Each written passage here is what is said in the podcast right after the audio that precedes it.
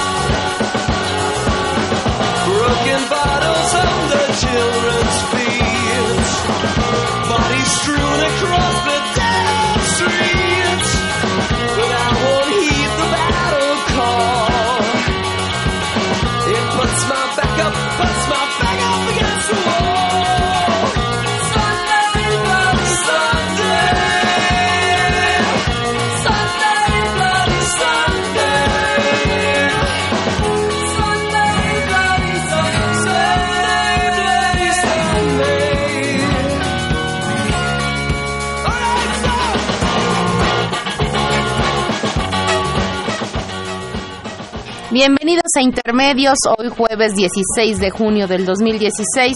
Los saludamos Tania Rodríguez y Juan Manuel Valero con el gusto de estar aquí en los micrófonos de Radio UNAM.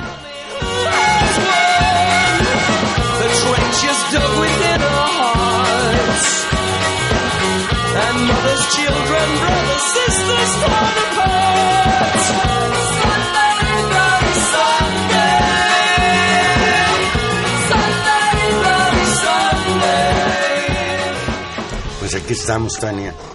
Aquí estamos muy consternados, muy preocupados, con muchas cosas que platicar hoy con nuestro público. YouTube. Sunday Bloody Sunday. Y entramos con esta canción. Domingo Sangriento. Sí, que es justamente la historia de, de, de, una manifestación reprimida por allá en los 70 en el marco del conflicto eh, por la independencia de Irlanda y, es una constante y tal vez sea como un recordatorio del, de los enormes problemas que tienen las estructuras de poder para aceptar los nos y las resistencias de su población cuando ésta se le opone a alguna decisión, ¿no? Eh, que pasa en distintos lugares y donde es eh, un, una acción tan dolorosa y tan recordada cuando las Fuerzas Armadas, ¿no? las fuerzas del orden, las fuerzas del orden establecido, eh, finalmente en algunos momentos, como se recuerda en este episodio de esta canción y como desgraciadamente vimos eh, en Nochistlán en días pasados, se le dispara a ciudadanos que no están armados, que están indefensos y que finalmente son asesinados. Por lo, por lo menos nueve muertos dejó el violento desalojo que realizó la Policía Federal el domingo pasado en Nochistlán, Oaxaca, lo que provocó que se atrincheraran los maestros, padres de familia y la población en general, con armas de fuego, balas de goma, gases lacrimógenos y vuelos rasantes la Policía Federal desalojó el bloqueo carretero que mantenían desde, el día, desde hacía siete días maestros de la sección 22 del Sindicato Nacional de Trabajadores de la Educación y padres de familia quienes resistieron con piedras y palos y cohetes. El desalojo inició alrededor de las 8 de la mañana del domingo en dos frentes, del lado del Panteón y del lado del Hospital del Instituto Mexicano del Seguro Social, de acuerdo con lo que nos narra la profesora que confirmó la muerte de su hijo, del hijo de una maestra. Vienen con todo estos malditos, son un chingo de policías que se pararon en la autopista, echan gases y las balas de sus armas no son de goma, son de verdad. Las ráfagas son constantes. Es un buen contingente de policías, nos bloquearon, se desplegaron por el Panteón y el Hospital de IMSS. No están respetando nada, vienen con todos esos malditos y los helicópteros realizan sobrevuelos y bajan provisiones a esos perros. Y son estas palabras durísimas de una madre que ha perdido de un a su chamaco, hijo. de un muchacho de secundaria. Esa misma tarde, la Comisión Nacional de Seguridad negó que los efectivos de la Policía Federal hayan usado armas de fuego. Hasta el momento se tiene, dijo en un comunicado la Comisión Nacional de Seguridad, un saldo de 21 policías federales heridos, tres tras el enfrentamiento con integrantes de la en Ochistlán, Oaxaca, tres de ellos por arma de fuego, informó. Y yo hasta ahora no he sabido de que nos presenten a estos policías que recibieron algún balazo y que estén heridos. Contra lo dicho en el comunicado de la Comisión Nacional de Seguridad, hay imágenes de agencias periodísticas nacionales e internacionales que contradicen esta versión. Según la Comisión de Seguridad y lo textual, se tiene conocimiento que las agresiones por arma de fuego registradas provinieron de personas ajenas a los bloqueos, quienes realizaron disparos contra la población y contra los policías federales. Aseguró que las imágenes en las que se observa a policías federales accionando armas de fuego contra manifestantes, leo textual otra vez, son totalmente falsas y no corresponden a los hechos que, está, que se están generando en la entidad. Sin embargo, horas más tarde y, y, y, en, y en reacción a la oleada de, de indignación que No, había y a las fotografías fotografías que generó, videos. que generó la, la muestra de las fotografías y de los videos y después de los testimonios de la población civil, el comisionado en jefe de la Policía Federal, Enrique Galindo, admitió que los policías sí usaron armas en Nochistlán. Cuando concluyó el operativo, y esa es la, narrativa que trataron de construir y que ahora también entra en, en, jaque. Señaló que cuando construyó el operativo se percataron de la participación de gente armada lo, entre los manifestantes, lo que obligó a un cambio de estrategia y a pedir refuerzos armados. Abundó. Cito textual, al inicio de esta operación solo participaron policías sin armas ni toletes, pero luego de desalojar el bloqueo a la autopista Oaxaca-Puebla, casi cuando concluía el operativo, se percataron de la participación de gente armada entre los manifestantes, lo que los obligó a un cambio de estrategia. Galindo, eh, sin embargo, ha sido tajante y eso, eso hay que señalarlo una y otra vez por, por, por la desinformación que impera en este contexto, deslindó a los maestros a la CENTE del uso de armas en la protesta, ya afirmó y ahí es donde, donde la cuestión está ahora, Juan Manuel, que fue gente infiltrada y en principio empezó a decir grupos radicales que disparaban contra la policía y los civiles. Y esta versión, esta segunda versión de la policía es la que ahora de nueva cuenta entra en jaque con la nueva información que va fluyendo. Pues fíjate, a pesar de que el domingo a regañadientes el jefe de la Policía Federal aceptó que sí llevaban armas, por la noche del lunes, el propio secretario de Gobernación, el señor Miguel Ángel Osorio Chong, señaló en conferencia de prensa que los elementos de la Policía Federal que participaron en el enfrentamiento contra los integrantes de la Coordinadora Nacional de Trabajadores de la, Educación no portaban armas. Pero lo visto en el lugar por un grupo de periodistas de agencias nacionales e internacionales fue muy distinto a lo que dijeron los representantes del gobierno federal y las imágenes y videos captados durante el choque son irrefutables. Y Por una- cierto, a propósito de lo que se señaló que las fotografías que estaban pasando en las redes sociales eran falsas, las agencias AP, la agencia china Xinhua y cuarto oscuro. y, y Cuarto presentaron los metadatos de las fotografías que demuestran el lugar, la fecha, la hora y hasta el tipo de cámara que tomó la fotografía, etcétera, para dejar en claro que no se trataba de ninguna manera de imágenes falsas. Y bueno, si eso está aflorando, Juan Manuel, lo que lo que va, lo que termina de confirmar que, que esta versión es no es nada clara, son las las voces de los vecinos y los testimonios de la gente que, que ha participado. En un reportaje de Arturo Cano publicado el martes pasado en el periódico La Jornada, se recoge una serie de testimonios importantes sobre eso y, para conversar sobre eso tenemos directamente en la línea a Arturo Cano, reportero del periódico La Jornada. Arturo, muy buenas noches. Buenas noches, ¿cómo están? Arturo, hay fotografías, videos, testimonios, has hecho un trabajo de investigación importante alrededor de Nochistlán. Cuéntanos en, en este momento cuál es la historia que se va construyendo a partir de todos estos retazos y esta investigación de campo que estás armando. Bueno, todos los, los testimonios que he logrado recoger apuntan a que eh, los disparos eh, solamente fueron del lado de la, de la policía, especialmente de la, de la Policía Federal. Al, al lugar del, del choque entre los pobladores de Nochistlán y la Policía federal, porque la estatal que, estaba presente en igual número, 400 elementos federales y 400 estatales, no llevaba armas. Este, a ese lugar lograron llegar el mismo día de los hechos, poco después de que comenzara el, choque, eh, unos ocho reporteros que se desplazaron desde Oaxaca. Ellos lograron hacer las, las imágenes y las fotos y los videos que rápidamente dieron la vuelta al mundo y que obligaron a la autoridad a eh, retractarse de su versión inicial de que los policías no, no iban armados.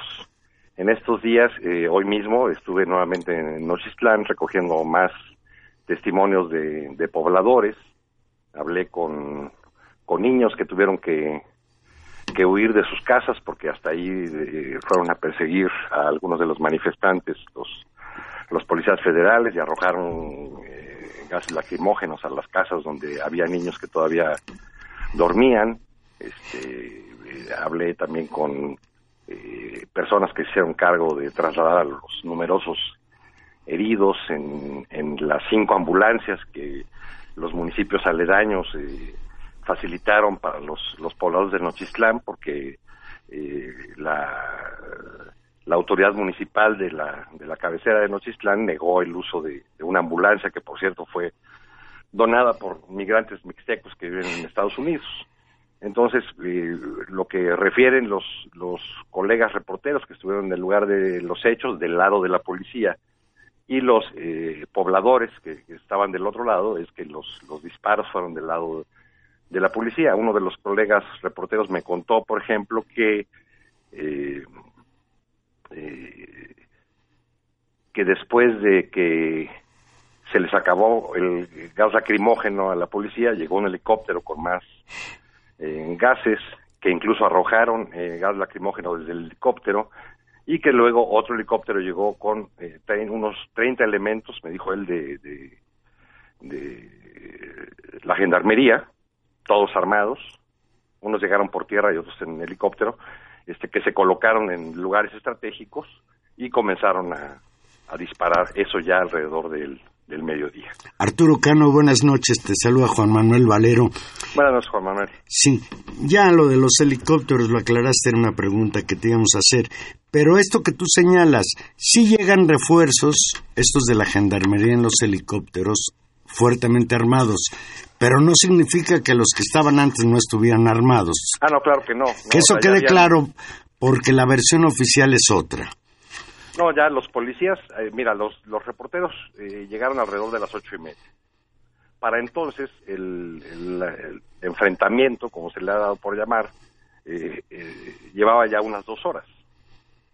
yo le pregunté a estos colegas reporteros que si cuando ellos llegaron ya había disparos y me dijeron que desde el principio ellos tuvieron que este, trabajar o hacer sus imágenes desde un lugar eh, donde estuvieran más o menos seguros porque ya había ya había disparos porque ya la policía estaba disparando otro perdón ellos, refieren que escuchaban eh, disparos por todas partes, pero que nunca vieron a nadie del otro lado eh, disparando, ¿no? sobre este punto, eh, Arturo, distintos testigos señalan, leo textual, que los primeros disparos provenían de las azoteas de los hoteles ocupados por la Policía Federal. ¿Qué sabes al respecto?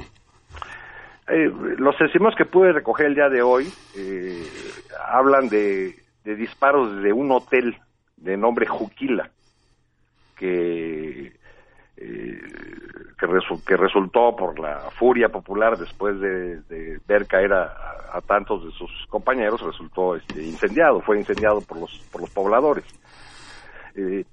no pude obtener un testimonio directo de alguien que viera a alguien, a francotiradores en este lugar de lo que sí obtuve testimonios es de que eh, eh, la, la, población de Nochistlán tiene una suma de agravios en contra de un casicazgo local de los hermanos Cuevas y que este hotel al parecer es propiedad de, uno de ellos y que también ahí hubo, pues digamos, esta revancha popular este, aprovechando esta confrontación. No hay un testimonio porque este hotel está eh, ubicado eh, digamos, más o menos a un kilómetro del lugar donde se dio el enfrentamiento más, eh, donde se dio el, enfrentamiento, la confrontación directa con la, con la policía, y resulta difícil creer que de ahí estuvieran eh, también disparando, ¿no? Lo que hubo del lado de la población, pues como ya todos sabemos, fueron piedras, este, bombas molotov, cohetones, que fue con lo que se defendieron, con lo que atacaron a la, a la Policía Federal.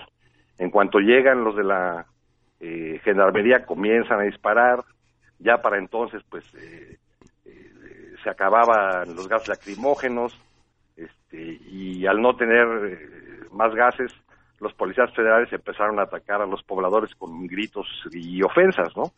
Gritos como pinches oaxacos, ríndanse, viejas chapulineras, vayan a hacer tortillas, o arachudos. Con lo que no contaban los, los policías federales que lanzaban estos gritos es que de su lado había 400 policías oaxaqueños que se sintieron agraviados por esos gritos este, y, que comenzaron a increparlos y a gritarles, pues si son tan valientes, váyanse adelante, cabrones. Eh, aún así, aún con ese coraje que tenían contra los policías federales, los policías oaxaqueños rescataron a una gendarme que en la huida de la, de la policía, ya cuando decidieron abandonar eh, la refriega, eh, se tropezó y cayó llegaron varios pobladores indignados, comenzaron a, agredirla y una veintena de policías estatales, según me refirió uno de los colegas reporteros, regresaron este, y a punta de toletazos la rescataron y se la llevaron. Eh, dos policías federales no corrieron la misma suerte y fueron retenidos este, por los pobladores, aunque ya han sido liberados. Arturo, eh, estamos es, es, el relato de un de una confrontación de un ataque eh, que duró horas y los saldos nos hablan también de, de la gravedad del hecho nueve personas muertas y 108 heridas eh, con, un, con un dispositivo de seguridad enorme, eh, lo cual también nos habla de, la magnitud de la resistencia de la gente de Nochtitlán ante algo que eh, aparece como un agravio contra los maestros, pero tengo la, la impresión, por, por lo que te escucho y por lo que, por lo que leo en tu, en tu, en tu reportaje, que hay, esto es, es la articulación de una suma de agravios. Es decir, ¿qué, qué, qué pasó en Nochtitlán con, con la gente ese día en términos de, la presencia de la Policía Federal y del enojo eh, que ocurrió, ¿no? Y, bueno, y el, procesamiento de, esto que ha pasado y del dolor que ahora me imagino está en esas calles y, esa pues esa indignación. Pasó que se metieron a sus casas, pasó que se que agarraron parejo, pasó que detuvieron a a personas que cavaban las tumbas para sus familiares que acababan de fallecer, al menos una decena de los detenidos fueron personas que estaban en el panteón municipal que está justo en medio de donde sucedió la, la confrontación y que habían ido a cavar tumbas porque habían muerto familiares suyos. Eh, y, también se los se los llevaron. Eh, los testimonios que pude recoger hoy me, indican que la decisión de la policía federal de retirarse del, del lugar sin lograr su cometido de, sin conseguir el cometido de, de despejar, de liberar el camino, eh, se tomó porque vieron que en lugar de, disminuir el número de personas que estaba decidida a enfrentarlos, a pesar de que ya tenían muertos y muchísimos heridos, iba creciendo a cada momento. Cada, eh, a, cada momento había más y más eh, gente dispuesta a, defenderse. es la historia del abuso de la policía entrando a atacar a la población civil. Arturo Cano, eh, eh, para nosotros Nochistlán es un parteaguas en el conflicto entre la Comunidad Nacional de los Trabajadores de la Educación y el gobierno federal en torno a la reforma educativa. Hoy leo en la jornada tu reportaje y, leo textual. Los maestros tan solos, tan convertidos en demonios en la narrativa oficial, parecen contar con apoyos insospechados. Maestro aguanta, salud se levanta, gritan miles de enfermeras, médicos y personal hospitalario. Salen a las calles como parte de una jornada nacional con sus propias demandas, pero en sus gritos y en sus carteles dominan las expresiones de apoyo a los docentes y a la exigencia de justicia por Nochistlán y Hacienda Blanca.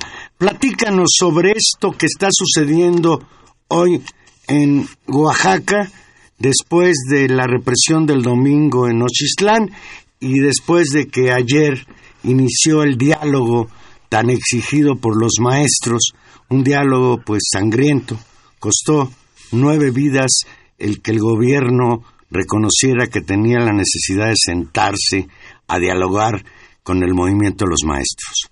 Bueno, la, la CENTE ha hablado de que el reinicio del diálogo, que nunca debió haber, eh, haberse cancelado, es ya un triunfo en sí mismo para ellos. Eh, lo que yo puedo ver acá en Oaxaca es que ese reinicio del diálogo no genera necesariamente confianza hoy en Ochistlán, pues el, bloqueo de la carretera que la policía quiso liberar a sangre y fuego el, día domingo continúa. Eh, continúan acciones en muchísimas eh, partes del, del estado eh, y se multiplica la solidaridad, el apoyo, el acompañamiento a los a los docentes este, en pues prácticamente en toda la geografía oaxaqueña. Quizá el lugar donde tienen un apoyo más eh, escaso es la, capital del estado, pero la, marcha que yo reseñé, la nota que se publica el día de hoy, pues indica que hay sectores eh, de la ciudad de Oaxaca que sí están eh, con los maestros, que están dispuestos a apoyarlos, que entienden sus razones, que eh, que entienden que no se trata de un asunto de, conservar privilegios, sino de ser escuchados y de, de la necesidad de un cambio en la educación eh, que pase por eh, consultar y tomar en cuenta a los actores del proceso educativo.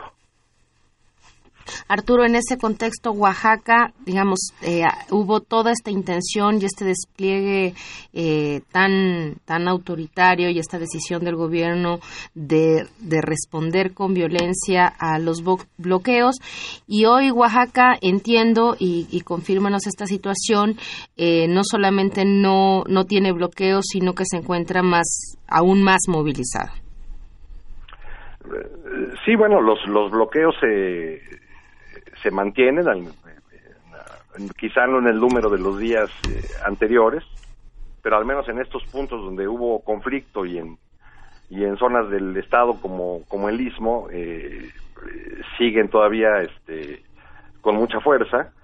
Y además eh, los los los maestros han ido ganando otros apoyos no pronunciamientos de autoridades municipales este una impresionante marcha en la zona Mije de la que ya están circulando muchísimas fotos donde se ve a a miles de, habitantes de la zona Mije eh, marchando en, su región a favor de los maestros. Esa marcha, por ejemplo, es resultado de una de un recorrido que hicieron eh, maestros eh, visitando a las autoridades municipales de toda la región Mije, convenciéndolos, exponiéndoles sus razones y lograron esta esta movilización que anda circulando ya las imágenes en, en muchos lugares, ¿no?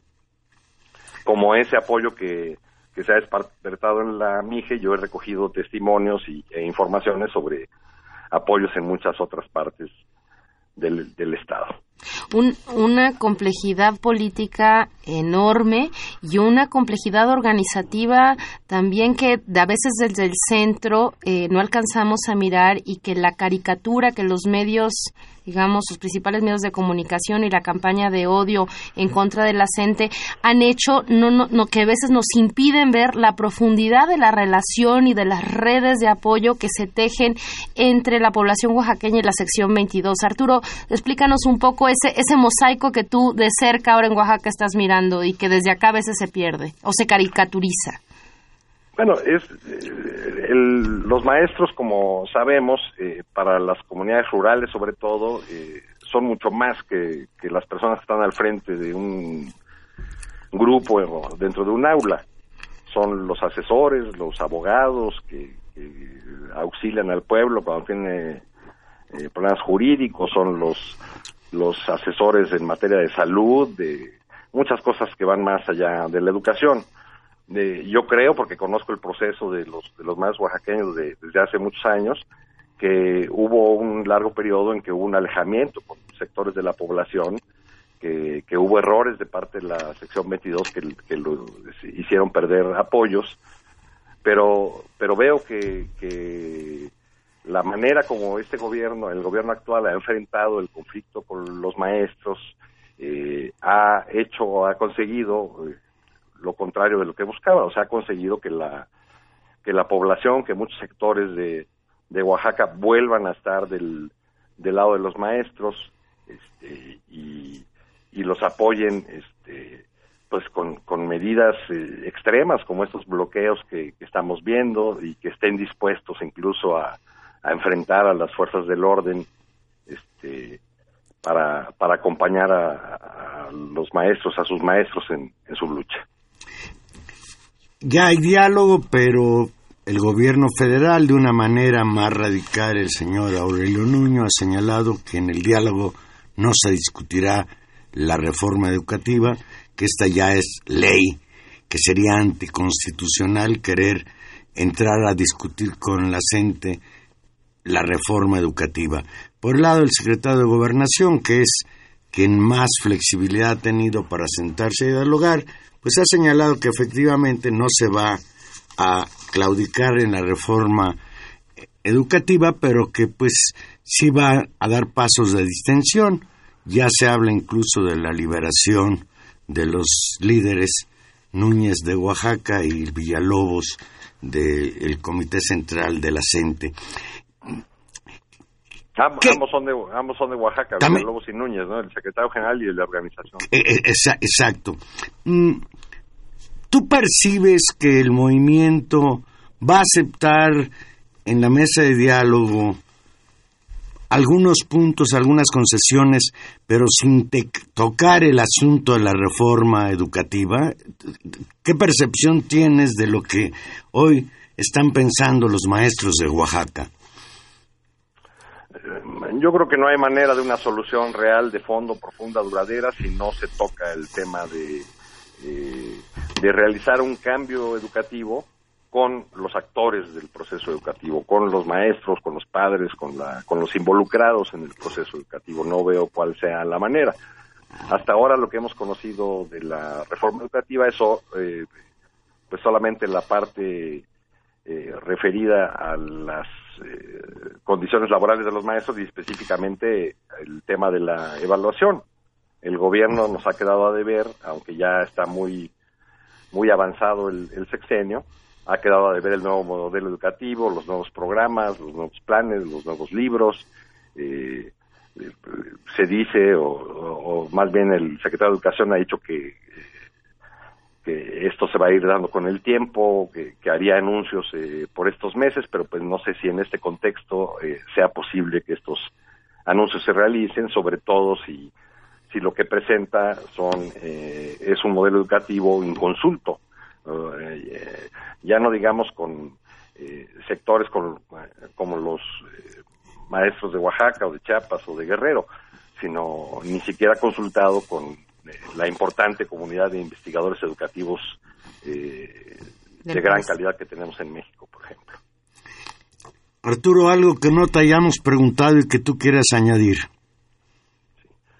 Pues eh, yo creo que hay que seguir muy atentos a, lo que ocurre en estos días en Oaxaca. Son días eh, definitivos no solamente para el futuro de la gente, sino para el, futuro de nuestra frágil democracia, el futuro de los derechos humanos, de la verdad y la justicia. Entonces yo creo que tenemos que seguir este eh, paso a paso todo lo que vaya ocurriendo alrededor de, este conflicto y, que debemos eh, esperar que, que, el diálogo sea realmente sincero y que haya una que ofrezca una salida a esta eh, a esta situación que ya ha costado lamentablemente muchas muchas vidas.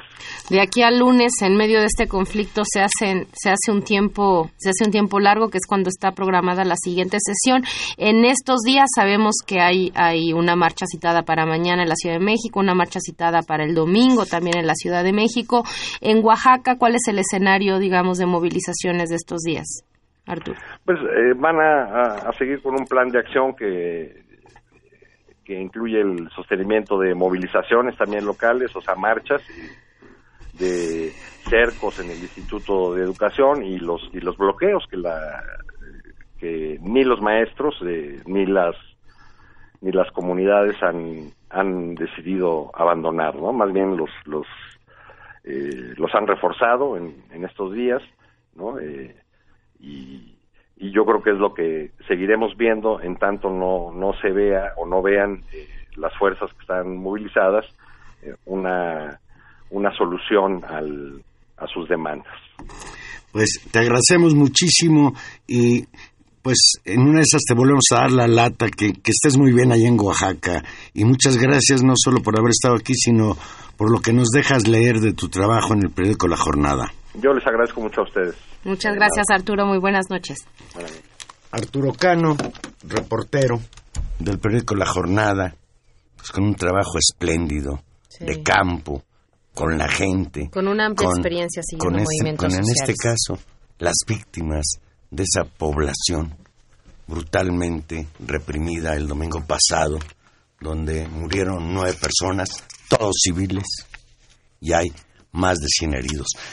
Recuerde que estamos en vivo, usted nos puede llamar al 5536-8989 o la sin costo 01800 5052 688. Vamos a una pequeña pausa musical y aquí regresamos.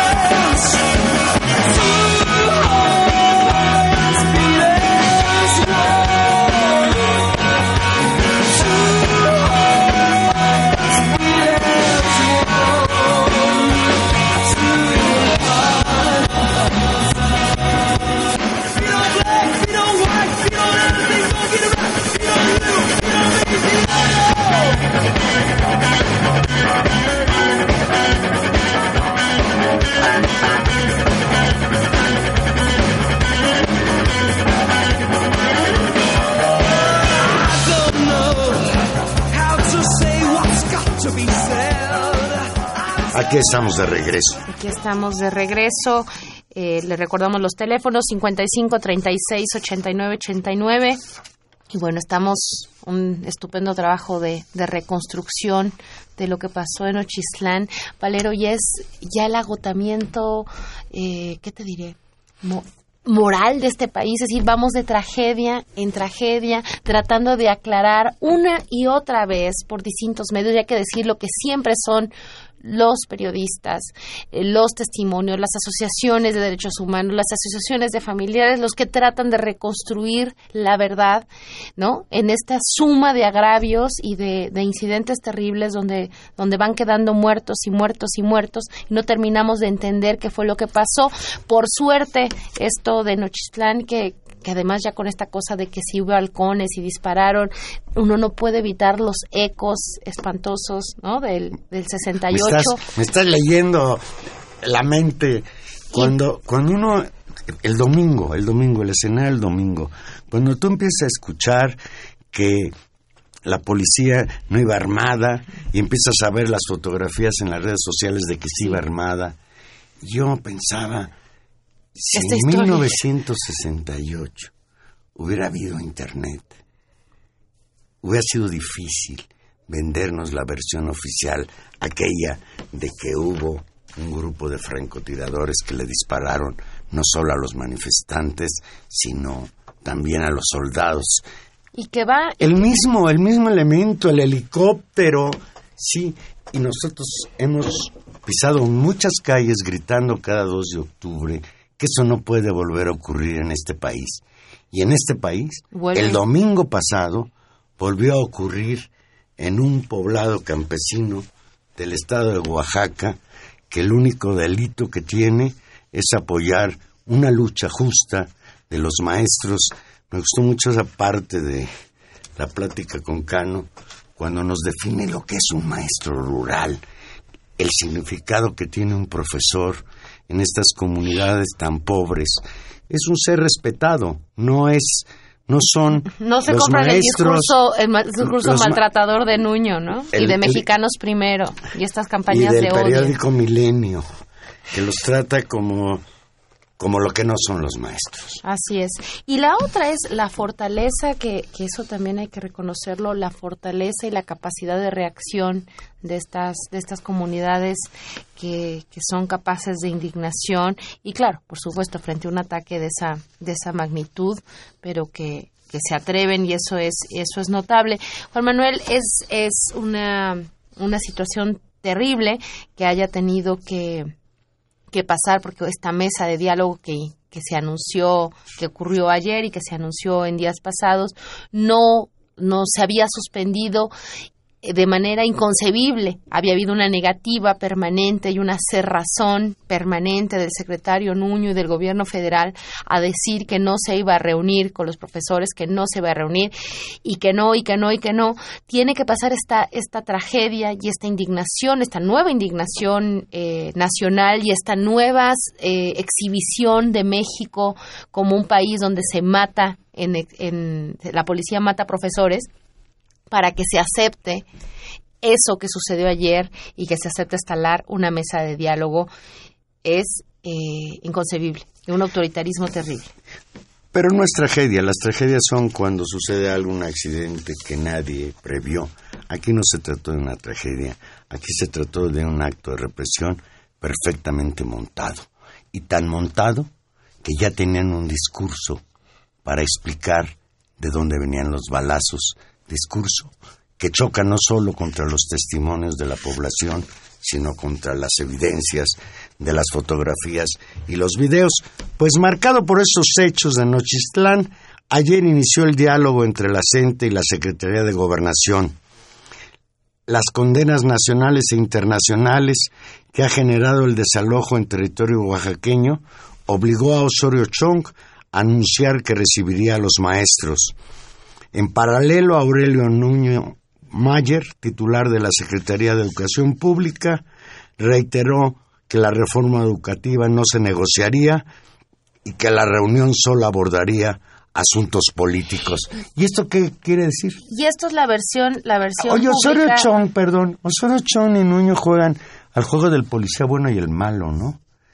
Y aquí, si, Osorio Chong es el bueno, pues sí estamos metidos en problemas, ¿eh? bueno, por supuesto, y además hay que recordarlo como secretario de Gobernación y en función de la, de la autoridad que ahora tiene sobre el área de seguridad del país, por supuesto que es responsable de lo que hagan las fuerzas las fuerzas del orden, la Policía Federal en eh, el territorio nacional, es decir, no fueron policías locales, no hay manera de argumentar, si estamos hablando de la Policía Federal, y eso hay que decir, aquí hay una relación directa, y eso en todas las tragedias que hemos visto, si nos regresamos, por ejemplo, al caso de Ayotzinapa, donde el gobierno federal trató siempre de decir, oh, bueno, sí, pero no fue nuestro problema, porque en realidad fueron las corruptas policías municipales. No, en este caso estamos hablando de un mando federal y de un mando controlado desde una verticalidad absoluta de mando.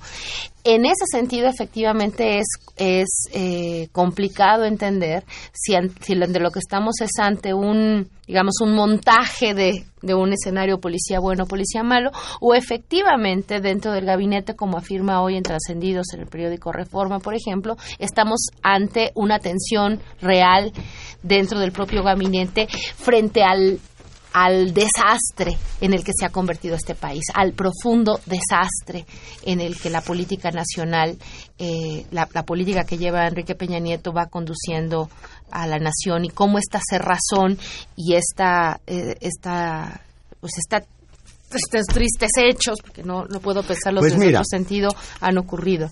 ¿A poco pasó en, en, el inicio del diálogo ayer que duró un poco más de cuatro horas? Ayer la Coordinadora Nacional de Trabajadores de la Educación expresó su satisfacción de que el gobierno federal la reconozca como interlocutor legítimo en materia educativa, aunque lamentó que el diálogo iniciado anoche se haya logrado solo después de la muerte de nueve civiles el domingo pasado en Nochistlán. Al término de la reunión con el secretario de Gobernación, Miguel Ángel Osorio Chong, reiteró que su principal objetivo en el diálogo con el gobierno federal es la abrogación de la reforma educativa. Previo al encuentro, a puertas cerradas con el titular de la CEGOV, que duró poco más de cuatro horas, la CENTE había definido nueve puntos a tocar, entre ellos la liberación de los maestros encarcelados, el retiro de las órdenes de aprehensión contra líderes sindicales y el respeto de su estabilidad laboral. Las demandas centrales de la sección 22 de la Coordinadora Nacional de Trabajadores de Educación en la mesa de diálogo con el secretario de Gobernación serán las renuncias de Aurelio Nuño, secretario de Educación Pública, y de Gabino Cue, gobernador de Oaxaca, así como la anulación de la reforma educativa, entre paréntesis, qué papel tan triste del gobernador de Oaxaca que llegó al poder como oposición al PRI y que hoy es comparsa en esta lógica represiva contra los profesores allá en esa entidad, de la que por cierto ya va a dejar de ser gobernador para cederle el poder otra vez al PRI y al clan Murat. Claramente la, la reunión fue una, una, una, primera instancia complicadísima. Lo que vemos es la ratificación de las posiciones. Hay que decirlo que pese al lenguaje aparentemente menos duro de Osorio Chong, en realidad hay una negativa a discutir la el cambio a la, a la ley de educación, que es el, el quid del asunto y es la materia justamente en disputa de estas movilizaciones, y eh, la necesidad y los planteamientos muy claros de la sección 22. Creo que, sin embargo, hay dos ganancias enormes de, de esta discusión. Por un lado es el quiebre del gobierno a tener que reconocer, y eso es increíble y es un y es un, un, golpe muy fuerte a la actitud autoritaria que había tenido el gobierno, a tenerlos que reconocer y a reconocerlos incluso, como se dijo en el propio comunicado, como un interlocutor legítimo de las discusiones, o sea, como, como un actor. Esta situación absurda de querer dividir lo político de lo educativo es, es, como si no fuera una política educativa y justamente fuera una condición de discusión, es una retórica del, del gobierno federal que me parece absolutamente tramposa y que y que toma muy poco en serio el diálogo, me parece que tienen un margen y los que tienen también un margen complicado de negociaciones el gobierno y que tendría que dar eh, señales claras de, de de avanzar en ello. Y aquí es donde viene un, un problema político fuerte, Juan Manuel, y a partir del cual hay que comprender la importancia que tienen las movilizaciones, la, la organización, los pronunciamientos y la construcción, digamos, de una fuerza que sea lo suficientemente grande para revertir esto. Y es que en la negativa del gobierno qué es lo que hay, es decir, cuál es la razón del no dar el paso atrás. Se están aduciendo argumentos absolutamente formales y legaloides. Eso está en la Constitución y no se puede cambiar, eso lo aprobó el Congreso y no se puede cambiar. Hoy hace unos hace apenas una hora vimos el ejemplo claro de cómo una ley que fue aprobada en el Congreso y que fue impugnada por un sector social, ha sido vetada por el presidente de la República. No, no por un sector social, por los empresarios, por, los ricardos de este país. Por un sector social. Entonces lo que tenemos que se claramente, a al ángel. lo que tenemos claramente aquí es el peso que tiene los empresarios pese al peso que tiene ser profesor.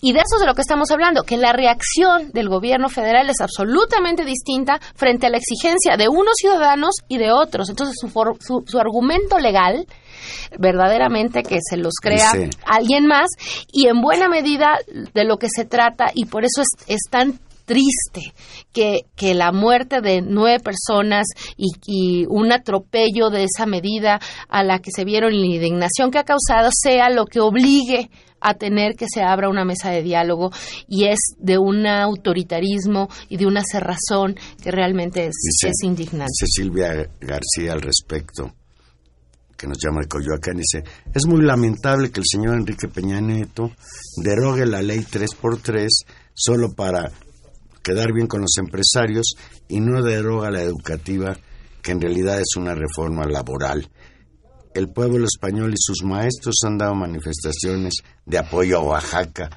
Ya hay manifestaciones a nivel internacional y a mí me llamó muchísimo la atención las manifestaciones que ha habido en otras entidades del país. La que hubo ayer en Monterrey, Nuevo León, es muy grande, muy importante, en Torreón, Coahuila, en Zacatecas, en 19 entidades.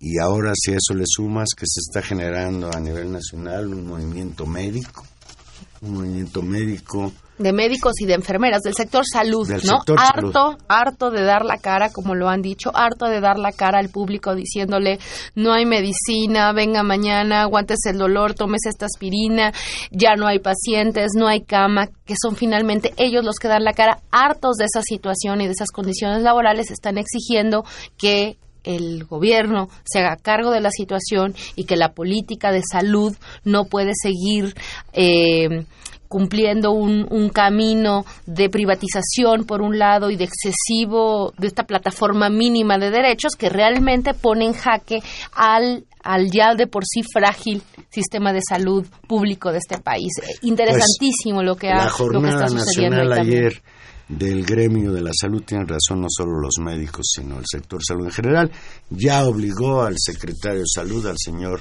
José Narro a plantearse atenderlos y abrir una mesa de diálogo. Y qué bueno, porque, porque se ha hablado, y, y, también en declaraciones que han hecho, digamos, los participantes del movimiento, en que han tenido presiones tanto del sindicato como de, eh, digamos, las jefaturas inmediatas del, del IMSS y, sobre todo, particularmente del, del Seguro Social. Dice ¿no? Leonor Castillo, que nos llama de la Gustavo Madera, ¿cómo chillan los empresarios de Oaxaca por sus pérdidas cuando no han visto la miseria de sus pueblos, allá están desesperados, me indigna que no lo vean. Y a propósito de esto que dice Leonor Castillo, y ahí sí se me olvidó preguntárselo a Cano. Escuché ayer al secretario de la Sedesol de la ¿cómo se? Desarrollo Social, uh -huh, sí. Desarrollo Social señalar que hay desabasto de alimentos en varias regiones de Oaxaca por culpa de los bloqueos de la CENTE lo cual de entrada me parece que es una mentira de, de grandísima. ¿Por qué?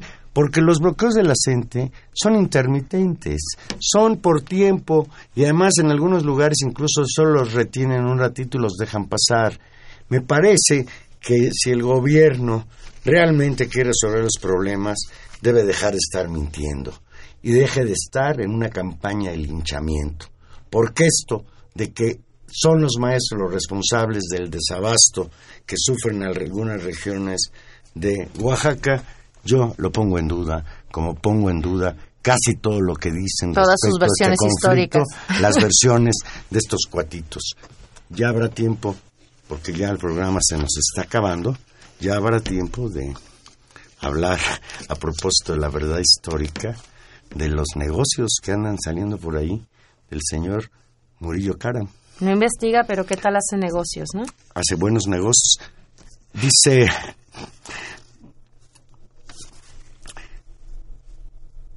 Valero. Dice María de Lourdes Ríos de Cuauhtémoc. En Oaxaca pasó lo mismo que pasó en, en, la Ciudad de México el 20 de noviembre. Apagaron las luces y siguió la represión y ahora Mancera nos amenaza, nos arrebata la plaza de la Constitución. Señor Mancera, le queremos recordar que la lucha de los profesores no es por tomar el zócalo. La lucha de los profesores es en contra de la reforma educativa. Y le recordamos también que en esta Ciudad de México se luchó muchísimo porque llegara al poder un gobierno democrático que garantizara las libertades democráticas, entre ellas la libertad de tránsito. El zócalo de la Ciudad de México no es propiedad del gobierno del Distrito Federal, es un espacio público, el centro principal de acción política y nos parece verdaderamente indignante que ahora, el viernes pasado, no dejó pasar la manifestación de la gente creando un muro de, de, policías verdaderamente inverosímil en la Ciudad de México, allí frente al Palacio de Bellas Artes, y ahora ya anunció que el Zócalo está reservado para tareas de promoción de no sé qué, de servicios que brinda el gobierno del Distrito Federal.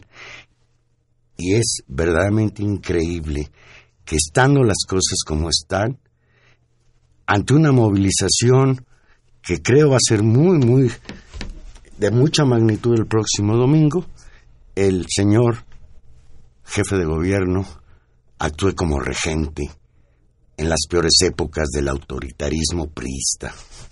Sí, Juan Manuel, la, lamentable, esperemos, y así, así como se ha pedido, que tanto la manifestación de, de, mañana como la manifestación del domingo, e incluso como la propia manifestación del sábado, que es un, un, unos días movidos en la Ciudad de México, mañana manifestación a favor de justamente de la lucha de la el sábado la marcha del orgullo gay, y de nueva cuenta el domingo una manifestación en apoyo al movimiento magisterial convocado por en, por, amplios sectores sociales, incluido eh, Andrés Manuel López Obrador, que, que, llamó a movilizarse en función de eso, tengan las garantías políticas, no, las garantías de seguridad que, eh, que merece eh, esta ciudad, que merece la historia política de esta ciudad, donde las marchas no pueden seguir siendo eh, hostigadas, digamos, por por la policía y con una sombra de represión. Me parece que es,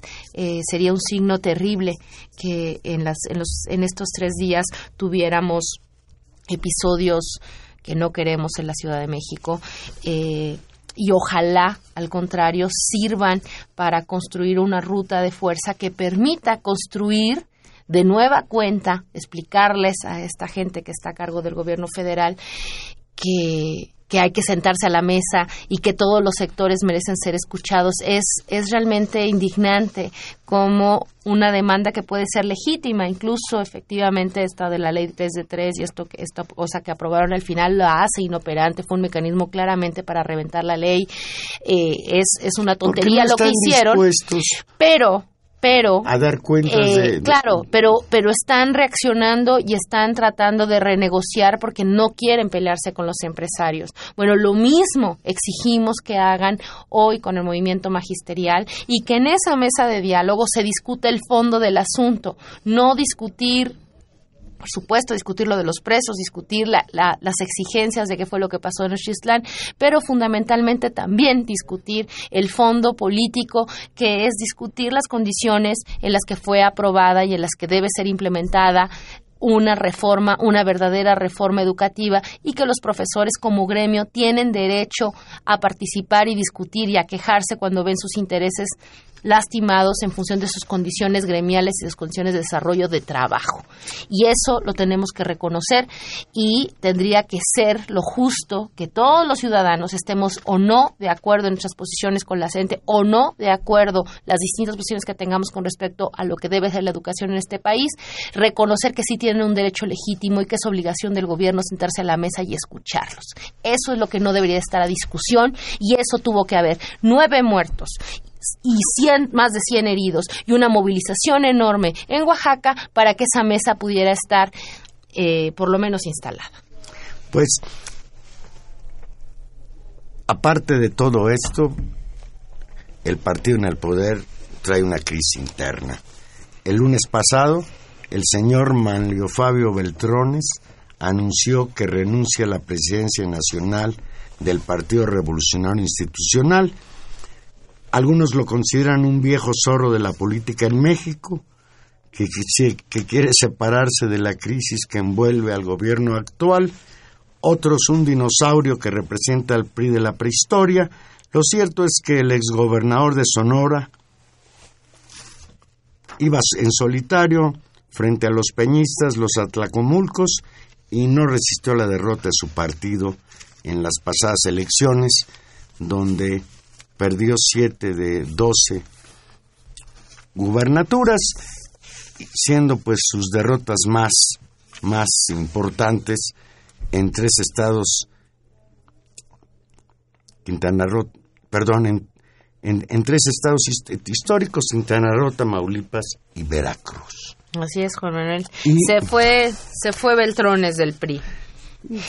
No sé, no creo que de la política, pero pues se fue del PRI y se fue echando, echando bronca, incluso al final de un discurso muy abigarrado, como todos esos discursos de, los políticos priistas, una frase que se me quedó clavada, dijo, lo que los gobiernos hacen, sus partidarios lo resienten. Sus partidos lo pagan. y, recordó a Colosio. Y esa es absolutamente clara un reparto de quién va a pagar los platos rotos. Y en este caso, bueno, eso es, eso es lo que estamos eso es lo que estamos viendo. Eh, me parece que tampoco es una estupenda noticia porque cuando esta gente se enoja, efectivamente, luego también pasa lo que pasa en, como en 94 y creo que estamos en un escenario terrible y de ese escenario terrible lo único que podemos hacernos cargo es lo que cada uno de nosotros podemos hacer. Y lo que podemos hacer en este caso es informarnos y me parece que ahora más que nunca eh, sumar nuestras voces justamente a la indignación y a exigir que este país se conduzca tratando a cada ciudadano como lo que se merece, con, respetándolo en sus, en sus decisiones y eso significa hoy creo, defender el derecho de los maestros a discutir una reforma y exigir que eh, la población civil no sea asesinada por la, por la Policía Federal. Desde luego, sin, mucha, sin, sin ninguna importancia frente a otros problemas gravísimos del país, pues también hay que registrar la tragedia de los ratones verdes en la Copa América que sufrieron el sábado pasado la peor goliza en la historia de México en un partido oficial. Ya nos vamos. Estuvimos con ustedes Humberto Sánchez Castrejón, Gilberto Díaz Fernández, Tane Rodríguez y Juan Manuel Valero. Aquí nos escuchamos el próximo jueves. Adiós.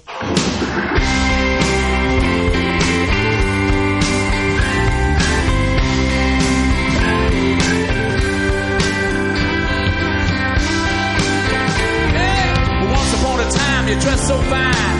Through the bumps of time and you climb. And then you